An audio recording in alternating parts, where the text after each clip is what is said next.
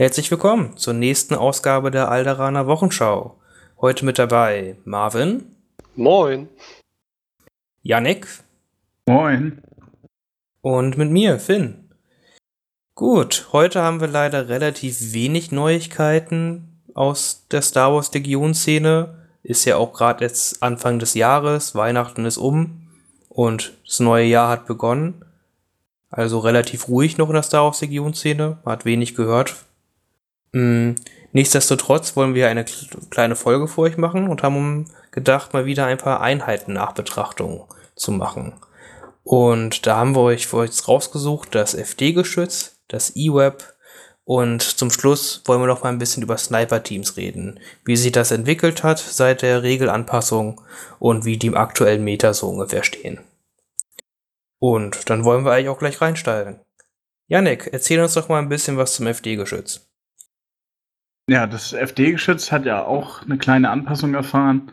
Es hat eigentlich nur eine kleine Anpassung, also die Reichweite wurde von wurde auf Reichweite 5 erhöht, die, als die Reichweite 5 eingeführt wurde mit der Errata. Ansonsten ist es eigentlich so geblieben, wie es vorher war. Also es kann sich immer noch äh, um 360 Grad drehen, hat äh, die Standby-Range von 1 bis 3, ist stationär, kann sich nicht bewegen, hat weiterhin sechs Leben, zwei Moral, converted zu Treffern und defensiv converted es auch und schießt halt auf jetzt auf Reichweite 1 bis 5 mit Impact 2, 5 schwarze Würfel, wo hingegen, wo natürlich der äh, Feuerwinkel fest ist. Ja, das ist erstmal eine Reichweite mehr. Das sind 5, 6 Zoll mehr. Das macht schon denke ich, auf einen recht kleinen Schlachtfeld ganz schön was aus. Marvin, als imperialer Spieler, hast du Angst vor Reichweite 5 bei Rebellen? Ähm, Reichweite 5 Waffen sind halt immer deswegen nervig, weil man als Imperium outranged wird. Was meistens nicht so cool ist und die fünf schwarzen Würfel, äh, die kommen auch mal durch äh, Decken durch. Das ist dann eher schlecht, würde ich sagen. Ja, so als Imperium outranged werden, was für eine Frechheit. Sollte es nicht geben, genau. Das, das ist ja Terrorismus, wer sowas macht. ähm, ja, das ist auf jeden Fall ein interessanter Punkt, das Outrangen, von dem Marvin gesprochen hat. Mhm. Dank der FD-Kanone und auch jetzt einigen anderen Updates haben Rebellen eigentlich eine recht coole Möglichkeit gekriegt, eine Reichweitenliste äh, meiner Meinung zu bauen. Das mit FD-Kanonen, dem neuen DLT der Rebellen und Sniper-Teams kann man recht viel Reichweite 5 und 4 aufstellen, was sonst eher das Imperium aufgestellt hat. Mhm. Janik, was sind so deine Erfahrungen gewesen? Hast du schon ein paar Mal gegen das FD-Geschütz gespielt? Vorher, nachher? Sind, ist es, was denkst du, die Reichweite 5? Wie wichtig ist das jetzt fürs FD-Geschütz? Wird es dadurch gut spielbar oder sehr stark spielbar? Hast du da schon ein bisschen Erfahrung? Also ich habe es selber nur einmal erlebt. Das war aber, glaube ich, vor der Punkteänderung. Nach der Punkteänderung habe ich das bisher nur in Livestreams und äh, Battle Reports gesehen. Grundsätzlich denke ich aber, dadurch, dass jetzt ähm, den, die Scharfschützen ja auch reduziert wurden auf Reichweite 5, ist jetzt nicht mehr so die Gefahr da, dass, das dass du das FD irgendwo hinstellst und es dann aus der Ferne von Snipern irgendwie über Dauer kaputtgeschossen wird. Also kann man das auch schon zu Beginn irgendwo draufstellen, wo es halt auch alles sehen kann. Und dann kannst du mit ihrer mit seiner Reichweite 5 halt gewisse Gebiete der Map komplett abdecken und abriegeln und dann dafür sorgen, dass der Gegner sich überlegen muss, ob er da reinläuft und die fünf Würfel entgegennimmt oder nicht. Genau, ein guter Punkt, den wir da auch sagen müssen, im gleichen Rahmen. Im Errata wurden ja auch die Generatoren ein wenig reduziert. Die haben ja vorher 10 Punkte gekostet, jetzt kosten beide 7 Punkte. Also kann man halt gut und gerne mal den Suppressive-Generator auf das FD-Geschütz tun. Dann hat man auf einmal fünf schwarze Würfel und zwei weiße Würfel mit äh, äh, Suppressive und auch noch Wucht 2, falls das mal nützlich sein sollte. Ähm, das macht so gegen eine Infanterieeinheit auf jeden Fall doch schon mal ein bisschen Angst auf Reichweite.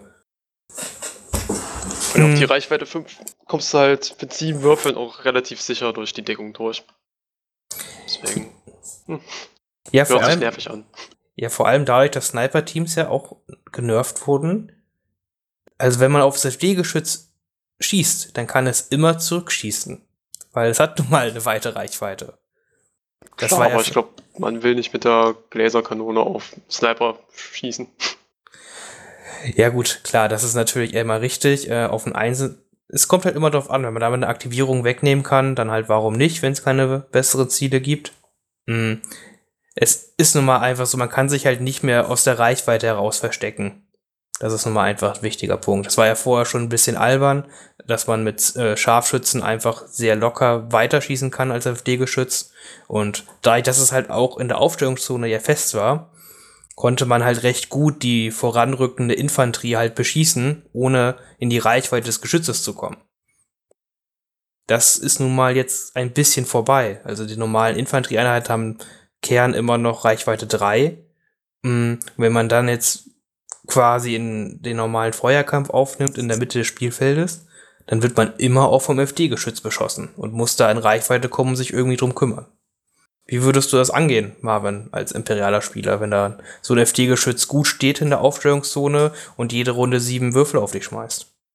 Ich glaube, das muss man dann so behandeln, ein bisschen wie ein ATST oder sowas. Entweder ich konzentriere mich drauf und mach's weg oder ich lasse es und äh, konzentriere mich dann auf die Missionsziele wirklich nur.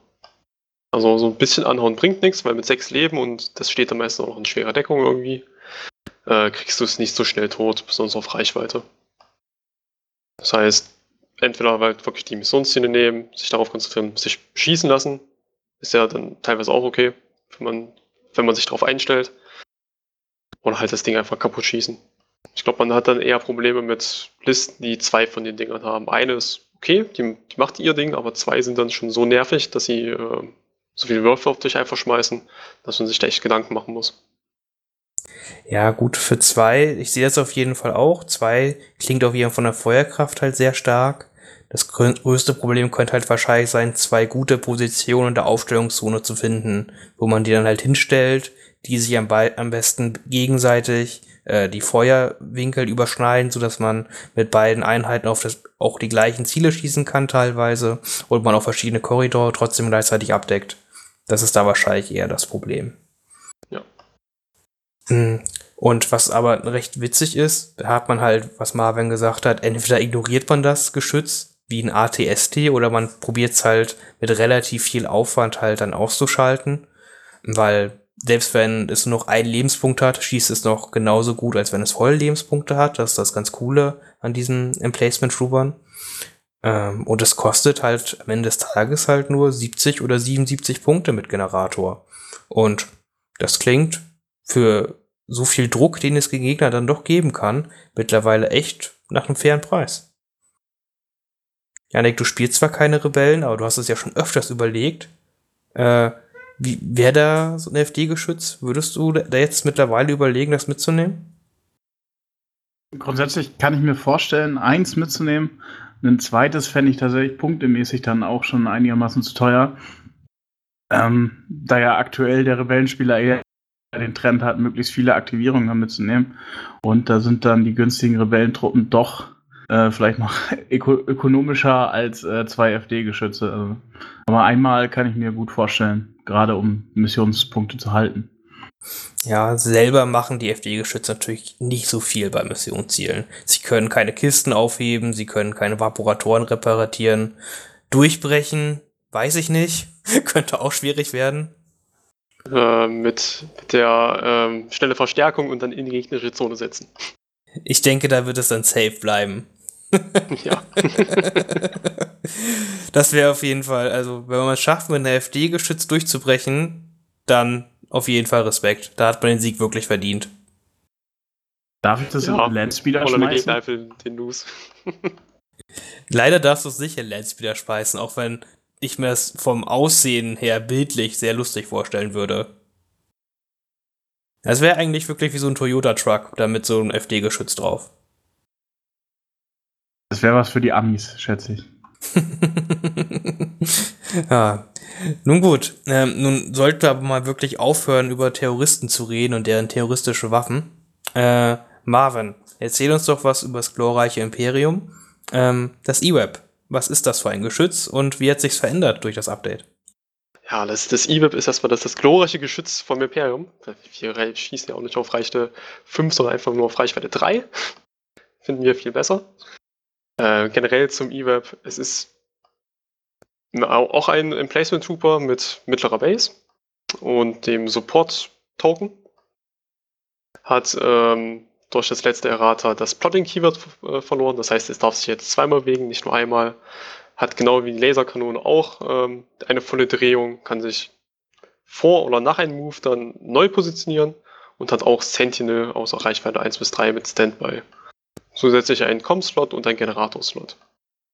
Ähm, saved auf Rot, ohne irgendwas noch dazu. Hat 4 Leben und 2 Courage Value. Und was noch sehr interessant ist, ist der Search to Crit Convert. Ich glaube, das ist so, dass das E-Web am meisten ausmacht. Zusätzlich zu, seiner, Haupt, zu seiner Hauptwaffe, die Kamosim hat und äh, Reichweite 1 bis 3. Ein roter, zwei schwarze, zwei weiße mit Fixed Front. Was ähm, doch schon ein knackiger Angriff auf Reichweite 3 ist. Also das IWAP an sich hat man, also setzt man ja immer ein, um ähm, ein Gebiet äh, abzusichern. Am besten mit Sentinel. Und ähm, dieser Crit Search äh, kommt nochmal dem E-Web zugute. Einfach um durch Deckung durchzukommen. Ja, das macht es halt wirklich, dass man auch mit einem kleinen Würfelpool von fünf Würfeln mit meinem Zielmarker, den man mal hat, durch Link Targeting Array oder durch einfach Aktion zielen oder Spotter und ähnliches, äh, kann man da gut und gerne doch mal drei, vier Crits relativ, relativ einfach mal produzieren. Und das ist sowohl für Fahrzeuge schlimm, als auch für äh, Einheiten, die dachten, Deckung und Dodge-Token ist alles gut. Mhm, deswegen ist es da recht eine recht effektive Einheit, sage ich mal. Und es kostet ja auch nur 55 Punkte, also es ist auch ziemlich günstig dazu noch. Von den Grundkosten her. Mhm. Genau. Würdest du sagen, dass zweimal bewegen hat das E-Web sehr stark verbessert oder ist das jetzt nur eine kleine Anpassung gewesen? Also es ist eine starke Verbesserung, einfach deswegen, weil sich das E-Web dann auch an den Gegner anpassen kann. Das heißt, vorher ist der Gegner einfach locker außerhalb von Reichweite 3 geblieben. Mit einem 1er Move kommt das E-Web einfach nicht hinterher. So kann man das äh, in gute Position schnell bewegen, das heißt in, Reich, äh, in Runde 1 oder 2 sogar noch, ähm, hat man dann eine gute Position fürs E-Web gefunden und kann von dort aus dann schießen. Vorher ging das nicht, da musste man bis Runde 3 teilweise warten, bis man irgendwo war. Das war einfach nicht angenehm dann für einen selber. Ja, zusätzlich muss man auch sagen, gab es ja auch vor äh, jüngster Zeit, also erst ein paar Wochen, ein kleines Regelupdate im, im, im, Forum von FFG. Und das hat der gesagt, dass ähm, im Placement Trooper, wenn sie sich zurückziehen, ihre freies Reposition-Drehung nutzen können. Vorher hatte man halt das Problem gehabt, dass ähm, Geschütztruppler sich nur äh, nach vorne hin eine Rückzugsbewegung machen können, weil die Regeln nun mal so geschrieben sind, dass man beim, beim äh, Withdraw keine Keywörter auf seiner Karte nutzen kann. Und Geschütze können sich nur vorwärts bewegen von den Regeln her. Das, und das gab halt ein paar unschöne, äh, ja, Situationen, wenn zum Beispiel ein Town-Town in der Front eines E-Web stand, dann konnte das E-Web sich regeltechnisch nicht mehr aus dem Nahkampf zurückziehen. Mhm. Aber das ist vorbei. Und das ist eigentlich ziemlich cool fürs E-Web, finde ich. Denn auf einmal kann man es dann doch fürs Blocken für ein Town-Town oder ähnliches auch mal einsetzen, um seine wertvolleren Einheiten zu schützen. Und weil es kann immer noch nicht displaced werden, als Emplacement Trooper und kann so auch noch gut Wege für sowas zustellen. Hast du sowas schon mal genutzt, Marvin? Also mit E-Webs versuche ich immer meistens, wenn ich gegen Tauntaun spiele, wirklich meine Einheit zu schützen. Das heißt, in welchen Choke Points ein oder zwei E-Webs mitstellen, damit ja nichts durchkommt. Ähm, ja, das, das, ist so mein Plan für Emplacement Trooper generell. Man muss auch bedenken, dass die äh, Emplacement Trooper an Sicherheitsregel haben, dass sie Deckung 1 geben für Truppler dahinter. Oder generell für alles dahinter. Ja, das ist eine Kleinigkeit. Äh, Yannick, du spielst ja auch das Imperium. Ähm, wie sind da deine Erfahrungen mit dem E-Web bis jetzt gewesen? Ja, also ich fand auch noch eine zweite Sache, die herausgekommen ist, hat dem eWeb geholfen. Die Short Trooper, äh, die ja auch ihr, ihr Marker koordinieren können ans eWeb. Und dadurch lässt das eWeb sich ja auch ganz gut einbauen in diese Aktivierungskette, wo man die, die Marker hin und her schiebt. Ähm, ja, und das hilft ja auch, wenn man eine offene Aktivierung auf dem eWeb hat. Dann mit Link Targeting Array hast du quasi immer das freie Zielen und kannst das eWeb quasi vor deiner Shoreline mitschieben.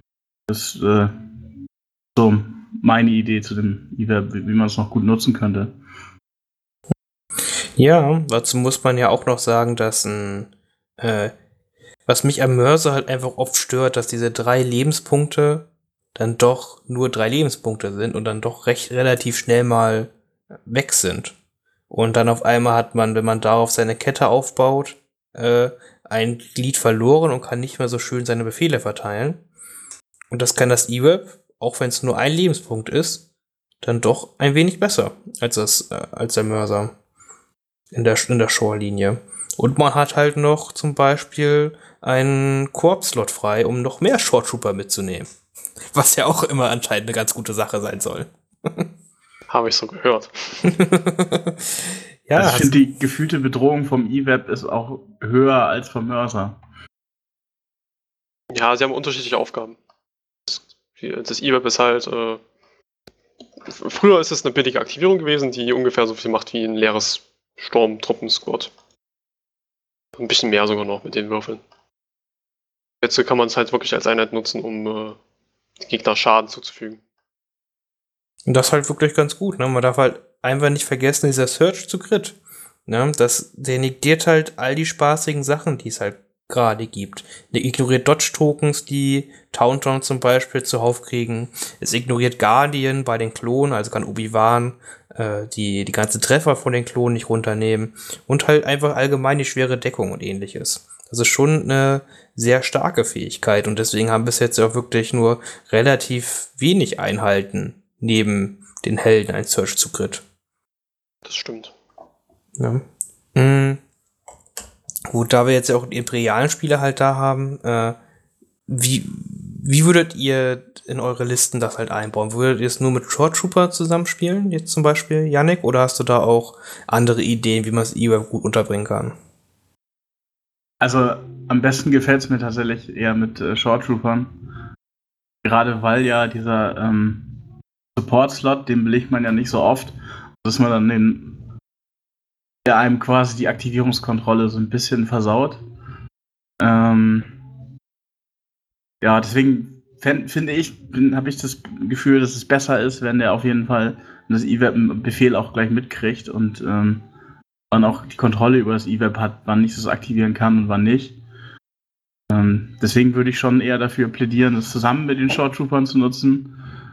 Grundsätzlich kann man es ja aber überall einbauen, wenn man noch eine günstige Aktivierung braucht, die auch was Arbeit tun kann und was leisten kann im Kampf, dann kann man das E-Web ruhig mitnehmen. Hm. Ja gut, Marvin, dich brauche ich quasi eigentlich gar nicht zu fragen, ob du das E-Web wie mit einbaust, sondern du baust es, glaube ich, einfach immer überall ein. Es wird konsequent eingebaut. In vielen Listen. Nicht überall, okay, aber in, in vielen Listen. Das ist einfach so eine schöne Einheit. ja, aber jede Einheit braucht auch seine Fans. Genau, äh, ja, ich, ich bin eBay-Fan. Nee, äh, aber noch äh, ehrlich gesagt, äh, hast du als jetzt erfahrener E-Web-Spieler, man, man übersieht es oft, wenn man in Imperium gerade als neuer Spiel sich das anguckt, das E-Web wird halt leicht übersehen, weil es halt viele andere Einheiten auch gibt, die auf dem Papier nach mehr aussehen. Ähm, aber was würdest du sagen, was kann das E-Web alles, also was würdest du zum Anfänger sagen, wie man E-Webs einsetzen soll? Oder was kann es einem bieten, was halt sonst die anderen Einheiten nicht unbedingt so gut können? Also ein E-Web an sich ist halt äh, das schwere Geschütz schlechthin, um zu sagen, hier, komm doch. Also man möchte nicht in Reichweite 3 von E-Web reinlaufen, weil man weiß, dieser, diesen Würfelpool, den man in den Kopf geschmissen bekommt, dann wahrscheinlich auch noch mit Zielen irgendwie oder Generator noch hinten, hinten dran, tut einfach weh. Ähm, da möchten die meisten Leute einfach nicht rein. Das heißt, wenn man dann sogar noch zwei spielt oder gar, sogar drei, kann man sich damit so ein äh, Area Denial Tool aufbauen, wo einfach sagen kann, okay, der Gegner kriegt auf jeden Fall in dieser Runde und in den nächsten zwei Runden den Mittelmarker nicht, bis er sich um die E-Waves gekümmert hat. Das heißt, E-Waves sind eigentlich größtenteils für mich ähm, eine Ablenkung für den Gegner. Das heißt, der Gegner muss sich darum kümmern, während ich mit meinen Einheiten hinten stehen kann, ihm schießen kann oder für die Missionsziele gehen kann, um sowas halt zu machen. Ich finde es äh, eine gute Ablenkung, so sozusagen. Das heißt, du schickst sie halt erstmal ein bisschen nach vorne, vor, dein, vor deiner Gunline sozusagen und probierst damit dann halt die Gegner ein wenig wegzuscreenen. Dass die halt genau. nicht irgendwie Marker kommen am besten. Das, das wäre so der Plan. Also auf jeden Fall den Mittelmarker kann man damit gut abschirmen. Ja, okay, ja, ich denke, das ist wirklich eine ganz gute Aufgabe. Das ist ja das Schöne an dieser Standby-Reichweite von drei.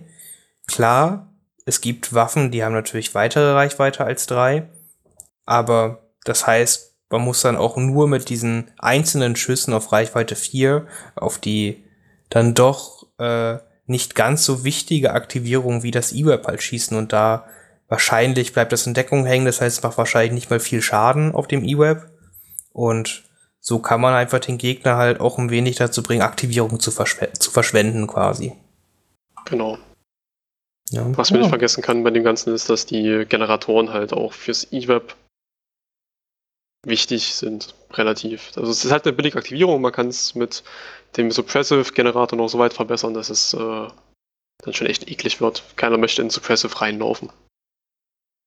Ja gut, ne, und halt äh, sieben Würfel mit Search zu Crit haben halt doch mal ein anderes Gefährdungspotenzial als nur fünf Würfel. Genau. Na, die weißen Würfel so, sind zwar nur weiße Würfel, aber von denen äh, drei Ergebnissen, die man halt hat, sind halt zwei auch Crits auf den Würfeln. Ne? Das darf man da auch gar nicht unterschätzen. Das, du, du erfasst es richtig, genau. ja, es ist äh, ein ganz witziges Phänomen. Äh, ich habe jetzt äh, relativ viel die äh, T21 Sturmtruppen gespielt, mh, die halt ja auch nur weiße Würfel dann im Endeffekt äh, schmeißen aber mit Zielmarker dann halt doch recht viel oft die Weißwürfel auch neu würfeln können und sowas. Und die Gegner wundern sich die ganze Zeit. Irgendwie kommen da nur Crits bei rum. Ja, was anderes kann ich auch fast gar nicht würfeln. das ist ja das Witzige daran. Acht weiße Würfel zu schmeißen ist halt auch einfach nur witzig. ja, und dann damit mit Zielfernrohr darf man vier wiederholen, wenn man einen Zielmarker hat. Dann äh, kommt da halt mal drei, vier Crits bei rum. Was soll man denn da machen? Aufgeben. ja, das ist. Als Gegner des Imperiums sollte man das auf jeden Fall eher tun. Immer. ähm, seht ihr eine Möglichkeit, diesen Wuchtgenerator zu spielen? Weil ich finde, keine von meinen Einheiten braucht den so wirklich. Also ich glaube, im Imperium ist es schwierig. Hm, ich. Je nachdem, wie äh, wie viel Panzerung halt in Zukunft auch auf einen zukommt. Also das, äh, die FD-Kanone hat mit dem Generator natürlich Wucht 3 und 6 schwarze Würfel. Das ist jetzt auch gegen ATSD oder gegen Panzer schon eine gute Ansage. Und wenn dann auf einmal auch bei den Klonen und den Druiden mehr Panzerung rumläuft, da hat man auf einmal schon noch mehr äh, Fälle, wo man das doch brauchen könnte. Gegen ATRTs ist das natürlich auch super, Wucht 3 zu haben. Da kann man mit einem Schuss den schon locker mal drei, vier Leben rausnehmen mit so einem Würfelpool. Ich denke, dann ist das schon relativ gefährlich. Auf dem E-Web natürlich ist das, glaube ich, nicht ganz so interessant. So gar nicht. ja. Mhm. Ja, oder Yannick, du als äh, auch Druidenspieler, du freust dich bestimmt auf den Panzer. Und ich glaube, so als Panzergegner, so wenn es gegenübersteht, ein FD-Geschütz mit Wucht 3, dann ist das, glaube ich, für jede Panzerung unangenehm. Oder hast du da schon einen kleinen Überblick? Ja, man weiß ja noch nicht genau, was beim Panzer kommt. Vielleicht hat er ja auch irgendwas, was unendlich Reichweite hat. Aber ansonsten möchte man da, glaube ich, nicht so gern reinfahren. Nee, schätze ich.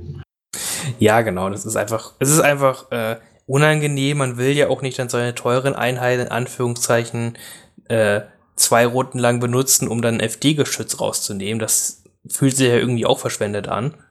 Mm, deswegen ist es, denke ich, da auch vielleicht zukünftig ein guter Weg, um auch Wucht in der Armee der Rebellen zu äh, erzeugen. Aber da müssen wir gucken, wie in Zukunft das Meta halt äh, sich entwickelt. Ne? Vielleicht kommen ja bald noch mehr Fahrzeuge ins Spiel. Ich hoffe doch. Dann kann man halt mehr Fahrzeuge erschießen als Imperium. Oder mehr Fahrzeuge spielen als Imperium. Ja, und der, der ATS, der ist schon auch relativ gut gegen Fahrzeuge, denke ich mir. Ja, da hast du recht. Ja. Aber äh, wo wir gerade beim Meter halt waren, um da halt auch noch einen kleinen Bogen zu unserer nächsten Einheit zu schlagen, über die wir ein bisschen sprechen wollten. Diese Einheit hat sehr, sehr lange Zeit das Meter definiert in Star Wars Legion. Man hat vom Sniper-Meter gesprochen, weil es nun auch einfach ein Fakt war, dass wenn man nicht, man brauchte wirklich einen triftigen Grund, in, um in seiner Liste nicht drei Sniper-Teams zu spielen. Das ist gar nicht so lange her. Aber jetzt ist dieses Sniper-Meter ja schon ganz schön abgeflacht, würde ich jetzt sagen. Was hat sich da geändert, Yannick? Ja, zum einen haben die Sniper ihre Reichweite unendlich verloren und gegen eine 5 eingetauscht. Und zusätzlich wurde das Strike-Team teurer. Genau, Um das, vier Punkte. Genau, das ist eine relativ minimale äh, Erhöhung, aber bei, wenn man jetzt weiter 3 sp- spielen würde, sind es halt schon 12 Punkte, was ein Unterschied sein kann. Auf jeden Fall. Ich finde es so schade, dass sie die, das Strike-Team an sich äh, angehoben haben und nicht äh, die Waffe. Ja, gut, ich denke, ähm, man wollte halt die, die vollen Teams nicht äh, bestrafen, weil die ja auch äh, nicht so viel gespielt wurden, weil die im Vergleich zu den Strike-Teams einfach nicht ganz so gut waren. Mhm. Gut, man hat da jetzt immer noch keine ideale Lösung gefunden, weil die Minenwerfer nun auch gerade ein bisschen verschwunden sind zurzeit. Waren sie jemals da? Ach doch, ich, man hat sie schon mehr gesehen. Also ich habe sie gerne mal gespielt. Mm, Aber ich finde, sie sind zurzeit einfach gar nicht mehr so gut spielbar, was auch an Tautons liegt. Aber das ist ein anderes Problem. Das ist doch Ähm. ein Problem. ja, Das haben die Sniper aber auch noch. das haben die Sniper auch, ja. Aber auch wenn die Sniper immerhin relativ gut Schaden auf Tautons machen können. Ja, das stimmt. Mm, gut, aber äh, wollen wir nicht vorgreifen? Mm, gut, nun hat sich die Reichweite geändert von unendlich auf Reichweite 5. Marvin, wie groß ist das wirklich ein so großer Unterschied, wie es klingt? Das ist der Hauptgrund, warum Sniper schlechter geworden sind. In, außerhalb von Reichweite 5 zu stehen, äh, um, um nicht schießen zu können, ist einfach nervig für Sniper, weil die, die wollen schießen. Jetzt muss man halt in diese Reichweite reinkommen. Der Gegner hat es sehr viel leichter, in Reichweite 4 zu kommen, um ähm, Schaden auf die Sniper zu machen. Die, die Sniper sind einfach nicht mehr so sicher, man kann nicht mehr sagen, ich kann mich an die andere Ecke des äh, Spielfelds stellen, auf den Turm oben hin und dann kann ich alles beschießen, bin glücklich. Sondern muss sich schon auch in Gefahr begeben für die Sniper. Da hat dann auch noch irgendwann mal das, das Regelupdate reingespielt, dass man bei der Aufstellung nicht mehr ähm, einen Sniper auf dem Gelände oben platzieren konnte und die anderen dahinter, sondern dass man halt beide auf dieselbe Ebene machen muss. Ja, das ist auf jeden Fall richtig. Worauf Marvin halt auch wirklich gut anspielt. Das heißt, wenn man quasi in Reichweite 5 ist, dann ist man nicht, also wenn man nicht quasi am Rand von Reichweite 5 zu einer Einheit steht, dann kann sie sich quasi fast immer mit einem Zweier-Move in Reichweite 4 begeben. Und viele Einheiten haben heutzutage Range 4 Waffen mit Critical oder ähnlichem. Und das heißt, da kommen dann auch mal mit einem kleinen Würfenpool Würfel durch die Deckung durch. Und sobald ein Sniper-Team safen muss, findet es das ganz schön, ganz schön doof. Ähm, Yannick, du hast ja trotzdem noch auch Sniper-Teams gespielt beim Imperium. Hm, wie sind da jetzt deine Erfahrungen? Wie viele spielst du heutzutage noch oder äh, möchtest du zum Teil die ganz zu Hause lassen? Würde ich nicht sagen. Also man kann durchaus zwei und bis drei kann man immer noch gut spielen. Hat sich halt geändert. Es ist nicht mehr so, dass man die aufstellt und dann bleiben sie da von Anfang bis Ende stehen und ähm, Es gibt nicht mehr dieses absurde, auf der einen Seite stehen drei Sniper, auf der anderen Seite stehen drei Sniper und wird so lange gewürfelt, bis alle weg sind quasi. Ähm, dafür muss man sich jetzt ein bisschen mehr bewegen. Was aber auch gar nicht so schlimm ist, weil man die Sniper immer noch gut nutzen kann, um hinten irgendwie Punkte zu halten oder äh, auf Vaporatoren aufzupassen. Also ein Kram, den halt sonst irgendwie normale Core-Einheiten gemacht haben. Die dürfen jetzt dann halt nach vorne mit. Und dafür steht der Sniper hinten und passt halt so ein bisschen auf die Punkte auf.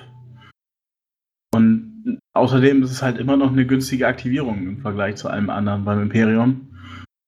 Also die kann man durchaus noch ruhig mitnehmen und die erfüllen noch ihren Sinn und den Schaden teilen sie ja immer noch aus.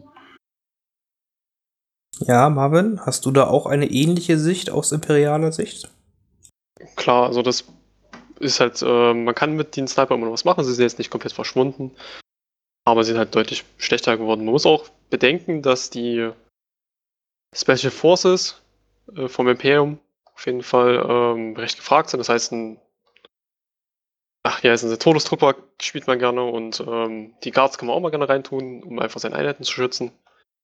Die nehmen dann halt natürlich Slots für die Sniper weg. Das heißt, man kann nicht mehr so viel Sniper mit dem generell. Es hat sich was geändert, aber sie werden nicht verschwinden. Besonders diese Evaporator-Geschichte. Mit dem Scout-Move kommt man erst in der ersten Runde ran und kann reparieren. Das ist schon sehr stark generell für die Sniper. Ja, einmal Missionsziele ist wirklich schon ein guter Punkt. Ich werde jetzt noch mal ein bisschen probieren, aus äh, Rebellensicht zu, beleut zu beleuchten.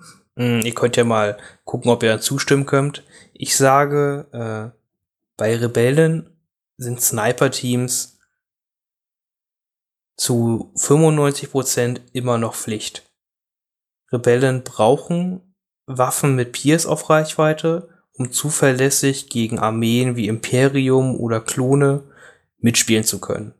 Sie haben sonst äh, nicht die Durchschlagskraft, um halt mit anderen Waffen halt äh, durch die Rüstung zu kommen, außer im Nahkampf mit solchen großen Beatsticks wie Luke und ähnliches und verlassen sich dann halt doch ein bisschen darauf, ähm, ihre Core-Einheiten haben halt auch einen weißen Würfel, wie fast alles bei denen und die können halt diesen normalen Feuerkampf halt gar nicht so lange führen äh, und sterben dann doch durch die größten Würfelpools und den Niederhaltmark und alles, was es zurzeit alles halt gibt beim Imperium oder bei den Klonen, doch relativ zügig, sodass sie wirklich Sniper-Teams brauchen, um da vorher Truppen rauszunehmen, um Niederhaltmarker zu verteilen und, und, und, und, und. Das ist jetzt jedenfalls meine Erfahrung aus der äh, Rebellensicht. Äh, Yannick, du quasi. Hast du das ähnlich beobachtet oder würdest du das vielleicht anders sehen? Ja, man sieht das ja auch immer wieder, wenn man sich so mit dem amerikanischen Meta und der Invader League zum Beispiel beschäftigt hat, dass da äh, Towntown-Listen sehr aktiv oder halt sehr häufig gespielt wurden. Und die basieren dann ja meistens darauf, dass sie halt irgendwie zwei bis drei Towntowns ähm, und dann im Hintergrund zwei bis drei Sniper und in der Mitte dann halt Core-Einheiten, die komplett nackt sind, ohne alles, halt irgendwie nur dazu da sind, so Punkte einzunehmen und sowas. Den Schaden machen dann halt die Towntowns und die Sniper von hinten. Und äh, halt eventuell wird nochmal Operative dazu genommen, äh, der dann natürlich auch noch ein bisschen Schaden austeilen kann. Aber tatsächlich der Hauptschaden auf Entfernung würde ich schon sagen, das machen dann die Sniper da. Ich glaube gar nicht so richtig, dass die Sniper für, für Rebellen so wichtig sind. Ich glaube eher, dass es eher für das Imperium wichtig ist, billige zu haben. Die Rebellen haben ihre Tauntowns, haben ihre Rebel Trooper, die sind an sich schon alle billig. So ein Rebel Trooper kostet 40 Punkte, das ist noch weniger als ein äh, Sniper-Team. Klar, du kannst nicht auf Reichweite 5 schießen, aber du kannst damit zumindest besser auf Missionsziele laufen. Stoppst nicht gleich. Ich glaube, nicht, dass die äh, Rebellen Probleme damit haben, Schaden drüber zu bekommen. Besonders wenn man sich Tauntons anschaut, wenn man sich Sabine und Nuke anschaut. Aber das Problem ist ja einfach, dass der Schaden der Rebellen von Towntowns und äh, gerade von Towntowns sich darauf verlässt, dass der Gegner nicht gut würfelt. ähm, ich, ist es schon halt schon vorgekommen, dass zum Beispiel ein Towntown-Angriff reinkommt, dann halt mal vier bis fünf Treffer macht mit Ram und dann saved der Imperiale halt mal vier. Dann stirbt nur einer. Dann macht man auf einmal keinen Schaden. Und so ähnlich kannst und deswegen, also um diese guten Würfel gerade mit Searchmarker und so halt zu negieren, braucht man halt irgendwo auch Pierce. Und ich denke, deswegen denke ich, dass die Rebellen das halt schon eher brauchen. Das Imperium kann halt große Würfelpools, das Imperium kann mit, Imper mit Suppression zum Teil auch gewinnen, das Spiel. Mm, und das, das können die Rebellen halt nicht mitspielen. Die haben ihre Charaktere, die sehr stark sind. Die haben sehr schnelle Einheiten in Form der Tauntons, die sehr stark sind. Und ja, das ist zurzeit halt ihr, ihre Stärke. Und ich glaube, dass da halt dieser Fire Support der Sniper halt doch auch ein elementarer Teil ist. Aber natürlich möchte ich jetzt auch bei Imperium die Sniper-Teams nicht schlecht reden. Ich gehe auch eigentlich nie unter zwei Sniper-Teams aus dem Haus mit dem Imperium. So hart das halt auch klingt. Das, ist halt dieses, dieses Sniper-Problem. Hast du keiner dabei, bist du gegnerischen Sniper-Listen vollkommen ausgeliefert. Du kannst nicht reagieren so richtig drauf. Ja, das ist es, das ist es gar nicht mehr unbedingt. Ne? Es ist ja schon so, dass Sniper halt angreifbar sind. Hm. Es ist ja nicht mehr so wie früher war es ja viel schlimmer. Ne? Da, hat, da waren die Sniper ja quasi äh, vogelfrei, wenn der Gegner keine Sniper halt hatte. Ja?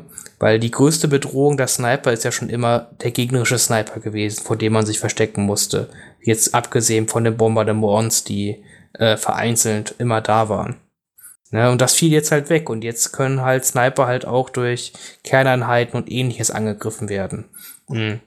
Nur sind Sniper halt einfach jetzt gerade, finde ich halt, in der, mh, man schießt jetzt ja mittlerweile nicht mehr auf gegnerische Scharfschützen, sondern halt auf äh, die wichtige Gunline des Gegners und macht da jetzt auch oft halt schon von Runde 1 halt halt wichtigen Schaden was ich ja ganz interessant finde, was die halt vorher die Sniper halt nicht gemacht haben, weil sie sich die ersten ein bis drei Runden darum gekümmert haben, den Sniper War zu gewinnen. Ja, es ist so, es, hat sich ja das Meta geändert jetzt. Das Problem ist ja immer noch für, für die Sniper sind diese. Ich will eigentlich nicht wieder drauf eingehen, aber die, die Tauntons sind halt so stark auch gegen Sniper, weil sie einfach in Reich, Reichweite laufen können. Und durch ihren Scharfschütze 1 dann halt auch sagen können, okay, ich mach ja definitiv deine drei Schaden rein. Und, und ähm, kann ich damit umbolzen in einen Schuss. Meistens. Ja, das passiert leider sehr oft. Muss man natürlich gucken, ne? Wenn die Tauntons auf die Scharfschützen schießen, dann müssen die Scharfschützen so stehen, dass der Gegner dafür bestraft wird, wenn er auf die schießt, ne? Das ist dann natürlich halt der Punkt. Man kann es halt nicht verhindern. Towntowns, die sich zweimal bewegen, kommt quasi bis auf Reichweite 5, nicht ganz im Beschuss, aber ungefähr. Und das ist schon ganz schön weit. Ja, und du kannst das, das zweite dann halt auch so stellen, dass der zweite Sniper meistens gesehen wird, außer es ist halt wirklich eine gute Deckung, wo du dahinter stehst. Da wollen wir jetzt auch nicht drauf eingehen. Ja, gut. Ja, über Towntowns kann man, glaube ich, auch zwei, drei, vier, fünf Folgen drehen. So, how, how to Town Town and uh, How not to Town Town. Oder so. Und Rage. how to not Town Town. ja, und wie kann man sich an den wärmen und wie kann man sich in Innereien reindrücken und sowas. Da gibt's viele gute Geschichten. Mhm. Also es hat sich halt vor allem durch die, die letzten Erweiterungen auch draus gegeben, dass die Sniper schlechter geworden sind. Mhm, sie also, haben. Vor, ja, das ist die, die Tauntons sind da jetzt zurzeit wirklich ein Problem. Jetzt ist jetzt aber auch nicht schlecht. Ich finde es halt gut, dass andere Einheiten halt dann auch äh, quasi eine Option halt sind. Hm, das ist ja auch sehr wichtig für ein Spiel. Ich hätte es jetzt auch komisch gefunden, wenn die Sniper jetzt halt immer noch äh, die Spitze der Nahrungskette wären. Das wäre ja irgendwie auch nicht das beste Zeichen, glaube ich, gewesen. Mhm. Es bleibt halt eher spannend, was in Zukunft halt kommt. In, in dem Special Forces Slot halt auch. Kommt da noch andere Konkurrenz? Was, was ist überhaupt mit den neuen Fraktionen? Kriegen die auch genau. Scharfschützen? Ja, oder, das wird äh, sehr interessant, was die bekommen dann. Ja, das ist ja auch, ne? Kriegen die auch jetzt so klassische Strike-Teams oder gehen die einen komplett anderen Weg, ne? Da hat man ja auch noch gar nichts gehört, aber wird bestimmt hoffentlich in den nächsten Wochen, Monaten haben wir da ein bisschen Klarheit. Klingt nach einem Plan. Eine Roadmap wäre schön.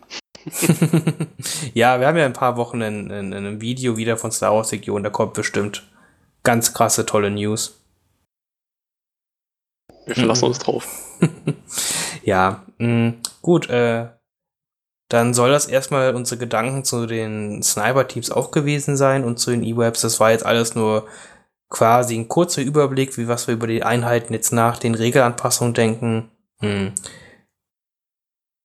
Mag, also ist jetzt eine Momentaufnahme auch, das Meta dreht sich ja glücklicherweise mit jeder Erweiterung immer noch ein bisschen. Aber ich denke, für die nächste Zeit sollte das erstmal ganz gut passen. Gut, habt ihr noch Anmerkungen zu einer der drei Einheiten? Zu einer der drei Einheiten habe ich jetzt gerade nichts. ich auch nicht. Sehr gut. Ähm, dann würde ich doch einfach noch kurz äh, in die Hobbyzone übergehen und dann äh, fangen wir doch mal mit Marvin an. Was hat sich bei dir getan im Hobby?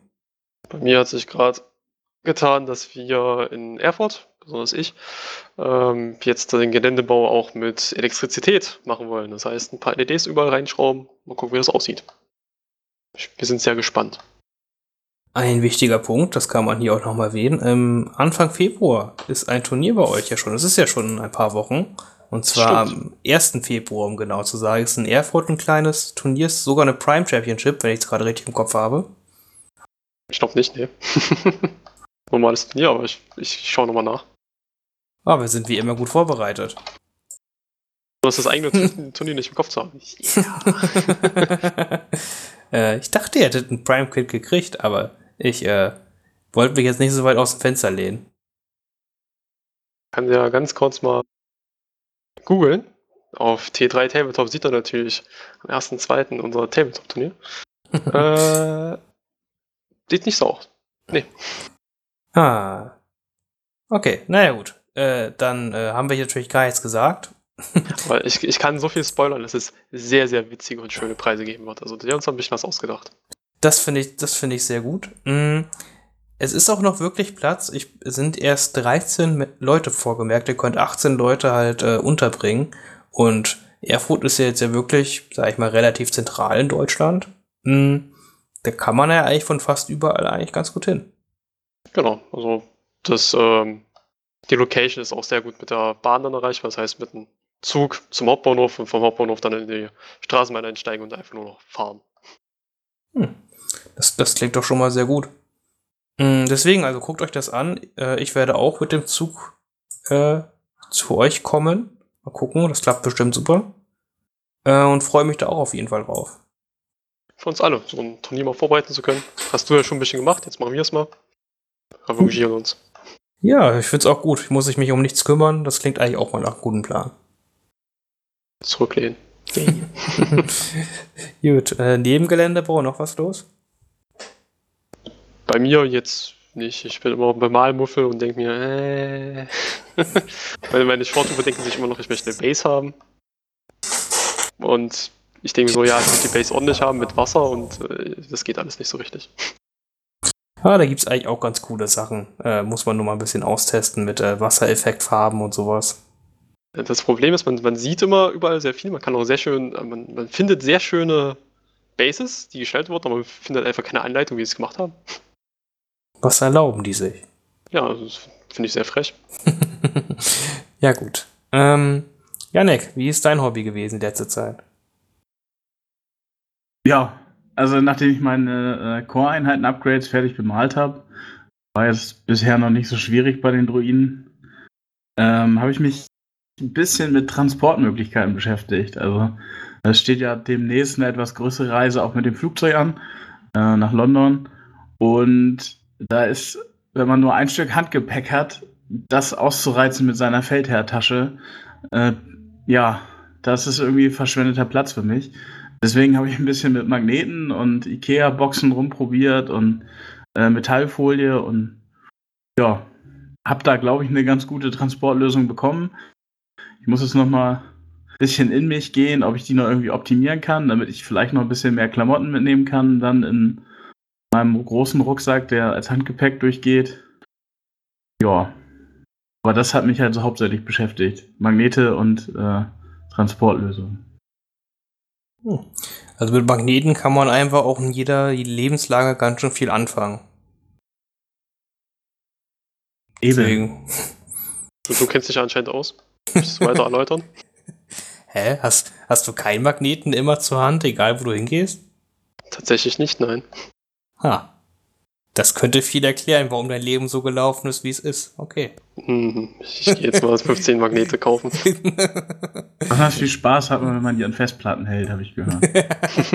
das, das löst auf jeden Fall viele Probleme. Dann ist man auch nicht mehr so abhängig von seinem Handy auf Dauer. Ach, sehr schön. Ich finde es gut, dass ihr so mich denkt. äh, ja, sehr gut. Äh, bei mir, äh, Star Wars Region-mäßig, habe ich jetzt erstmal hobbytechnisch eine kleine Pause gemacht. Ich fange jetzt gerade wieder an, ein bisschen mein Gelände aufzuhübschen, was ich noch hier stehen habe. Mhm. Das ist ja mein Projekt wie dieses Jahr, meine bestehenden Platten ein bisschen hübscher zu machen nochmal, damit die nochmal tollerer werden, als sie eh schon sind. Und sonst, ja, ist es eigentlich auch relativ wenig gewesen.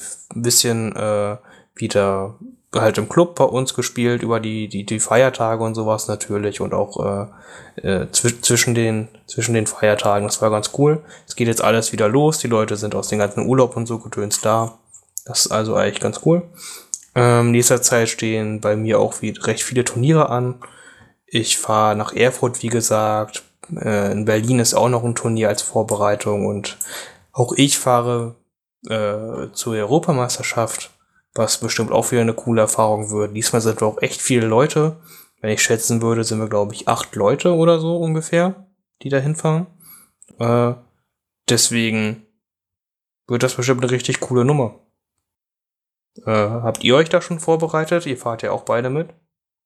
Das, äh, das Erfurter Turnier ist ein Vorbereitungsturnier für die äh, kommenden RPQs. Das heißt, da wird nochmal richtig hart gekämpft, um die Liste zu testen, die man jetzt so erstellt hat. Ähm, für die nächsten Turniere sind wir auch schon angemeldet. Das heißt, ab nach Erlangen, nach Nürnberg, nochmal in Nähe von Nürnberg dann. Äh, und mal gucken, wie das läuft. Also wir sind ähm, drauf und dran, die Turniere zu gewinnen. ein guter Ansatz, ein sehr guter Ansatz. Und Janek, bist du auch in einer sehr starken Vorbereitung gerade? Äh, ja, zum Teil. Also, was mich gerade ein bisschen gebremst hat, ist ja, dass irgendwie eine Nachricht kam, dass vielleicht noch was kommt, was irgendwie alles ändert. Und dadurch bin ich aktuell so am Punkt, dass ich jetzt erstmal ein bisschen mich noch in Klone so ein bisschen einspiele, ein bisschen Druiden noch und also einfach in Testspielen jetzt äh, mal ein bisschen die anderen Fraktionen lerne, um halt auch zu wissen, was der Gegner eigentlich kann. Ach ja, das sind ja fast Neuigkeiten, über die wir mal hätte reden können. Ähm, FFG hat, äh, beziehungsweise er hat dem LJ, also den Veranstalter von dem LVO, gesagt, dass bis zur LVO keine äh, Regelanpassung kommen, aber quasi direkt danach sollen halt eine große Regelanpassung halt kommen. Was genau wissen wir nicht. Wir hoffen natürlich äh, bestimmte Dinge, sage ich mal. Jeder seine eigenen. aber äh, ich denke, jeder schielt ein bisschen auf die äh, auf die Town Towns und vielleicht auch auf die Short Troopers, dass sich da ein bisschen was ändert. Mhm. Ja, mal gucken, was da genau dann aber kommt. Das können wir leider auch noch nicht ganz absehen, aber es wird auf jeden Fall spannend. Hm. Ich denke, terminlich kann man da ganz cool mit dem Livestream auch rechnen, der Ende des Monats halt kommt. Vielleicht irgendwann dann. Sind wir gespannt. Mhm. Ja, Marvin, ich denke, deine E-Webs werden noch besser. Ich hoffe doch. Ich will noch zwei rote Würfel haben. Mindestens. Ja. was, ich, was, mir auch gerade eingefallen ist, ähm, witzigerweise wurde auch äh, im letzten Rules References, glaube ich, angesprochen, dass die E-Webs nicht mehr von der Mitte der Base, sondern vom Kopf des höchsten Minis schauen. Und die, ähm, der Mörser doch auch, genau. Ja, das ist richtig. Finde ich so, so eine Änderung hinten rum und keiner weiß wieso so richtig. Ich ja, finde es auch eher eine schlechte Änderung. wieso ist ja eigentlich relativ klar. Also sonst hat das E-Web ja quasi nie was gesehen. Finde ich nicht. Nee, also, Von der Mitte äh, der Base hast, du- hast du die, also hast du, hast du, fairen Standpunkt halt. hast du die, die Anleitung gesehen, wie das eigentlich zusammengebaut werden soll? Du würdest quasi Sichtlinien ziehen vom oberen Ecke dieses Generators. Das, das, das ist die Mitte der Base. Der höchste Punkt der Mitte der Base. Wie es zusammengebaut ist auf der Anleitung. das Und hat keiner so gespielt. Da Ja, hat halt jeder gesagt, Mitte und äh, so, so hoch wie der Typ ist. ja, ne, und so um es einfacher zu machen, hat man, kann man halt direkt hinter den Typ halt gucken. Und dann sieht man halt, was man sieht und was nicht.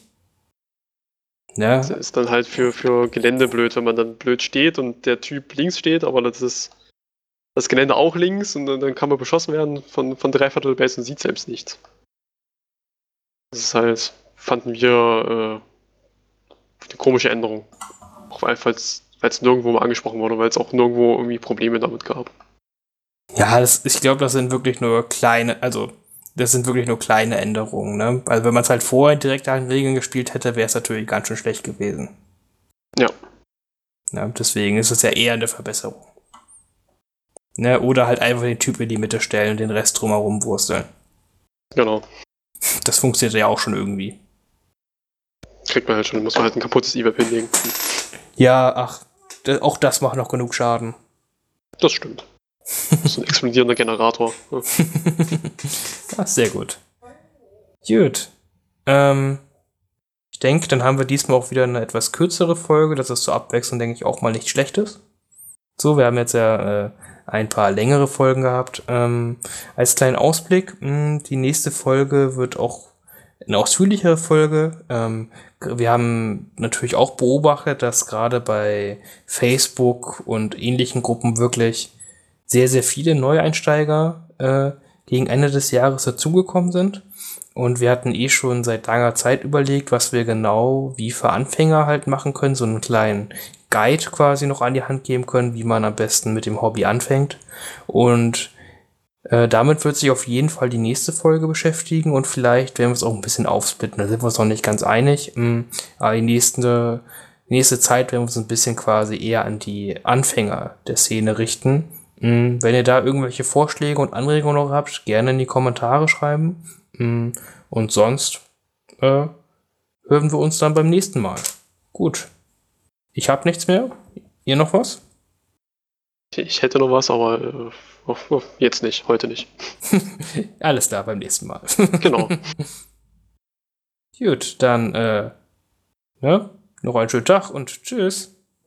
Einen wunderschönen Abend noch. Tschüss.